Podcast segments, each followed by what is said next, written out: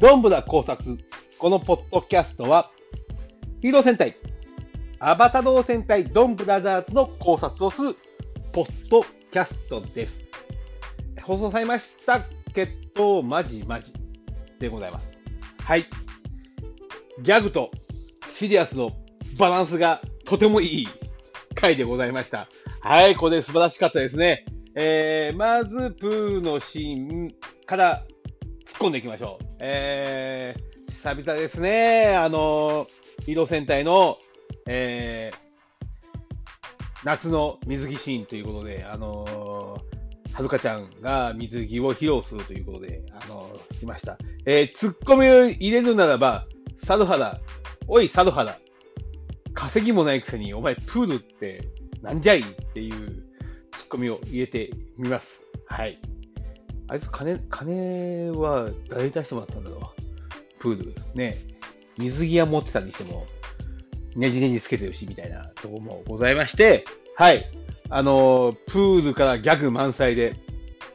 はい。決闘を、その意が、えー、ドン桃太郎に、桃井太郎に決闘を申し込むという。そこからスタートします。まあ、特訓のシーンもあって、相打ちを狙うその意、そして日常を、えー、過ごしながら、えー、その日を待つという。これはまあね、この設定自体しっかりしてますね。あの、時代劇で剣豪と剣豪の勝負をするときのこの感じにちょっと見えたりしました。はい。素晴らしいオマージュでございます。えー、そこから、えー、決闘しようとするのですが、まあ、桃井太郎が、あのー、白熊宅急便の同僚が病欠したんで、いけないっていう話をしだして、えー、その日が、今日大事な日だろって言いに来るっていうシーンが、お前らカップルかよっていうツッコミを入れてる方もいましたが、えー、カップル的、えー、えー、何でしょう、あのー、世の不女子たちが喜ぶような展開を、こうしたんですが、えー、その中で、えー、竜、恐竜じゃ、恐竜じゃだった恐竜じゃ、恐竜じゃの、えー、一月になった、あのー、お姉様、おば様、お姉様、お姉様が出てきたりとか、して、あの、また手にキスをされて、コロンと転んでしまうっていうシーンがあったりとか、えー、おでんが、初めて見たおでんに、何とも言えない表情をするその絵の姿とかがありまして、なかなか前半から中盤にかけて、なかなかいいギャグをかましながら、えー、決闘に赴くわけでございますが、えー、桃井太郎、ドンも、ドン桃太郎は、その胃の、えー、意図に気がつき、えー、こいつは H 狙いだ、どうすれば勝てると、その中で悩んでしまうわけでございますが、次から次へと邪魔者が入ってくるという。えー、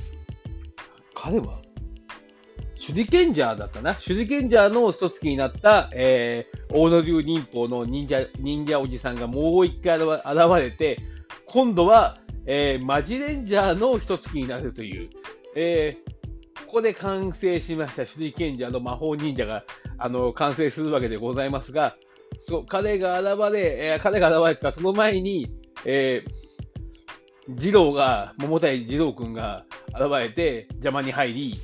なんて無粋なやつだと突っ込めながら、その後、そのおっさんが現れ、邪魔に入り、その後、えー、村雨が来て邪魔に入り、その後、ジュートまで現れてっていうところを、えー、ドンブラザーズのお友達と、えー、何も知らない、えー、犬塚君と、えーえー、ノートたちが、えー、2人の対決を邪魔をさせないっていうことで、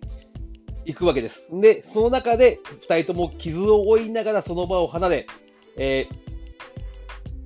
えー、会話をするわけでございますが、あの、倒してもその思いを相手に残さないようにしよう。果物を食べた後の種を捨てるようにといった、あの、その意に対して、いや、それだと、その後芽が出るじゃないかって言って、じゃあ履き潰した靴を捨てるように、そのような思いでいこうっていう子の中でその意が前の例えの方が良かったっていうシーンもなかなか良かったのですが、この後、えー、巨大化した、えーま、魔法忍者おじさんを倒した後、えー、その意と戦うわけでございます。えー、捨て身の攻撃を読んでいたドン、ドン桃太郎、桃井太郎は、えー、それを切り返し、一刀をもとにその意を倒すわけでございますが、その後、村雨が現れます。はい。村雨は、ですね、肉体を求めたのかなとちょっと思うわけでございまして、この後、脳人と、えー、村雨の動きが少し気になってくるわけでございますが、ふとちょっと思ったことがございます。えー、ソノイが、えー、ジュートと村雨の話をする中、村雨のことに関しては少しぼかされたのですが、ジュートは人間の波動がエネルギー源と必要な脳人に対して、えー、安定的にエネルギーとか資源を供給するために、えー、ドン家が人工生命体の脳人を作ったと語るわけでございますが、ちょっと待てと。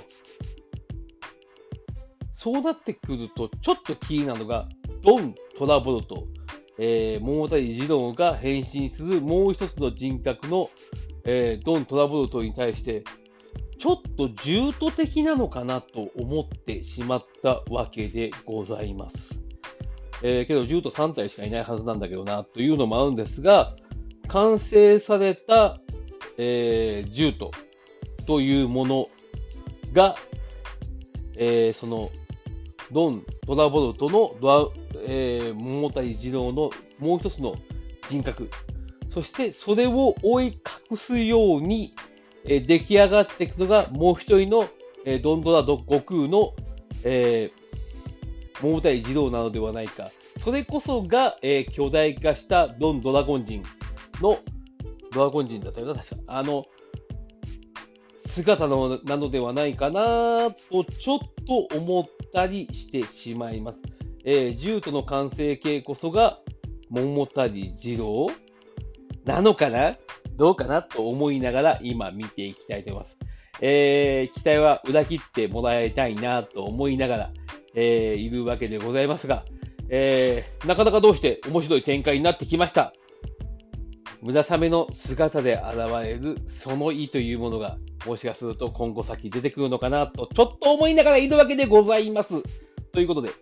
えー、また次回も面白い展開が待っていますので、えー、巻き込まれ上手の犬塚くんという設定が出ていますので、また次回楽しみにしたいと思います。以上です。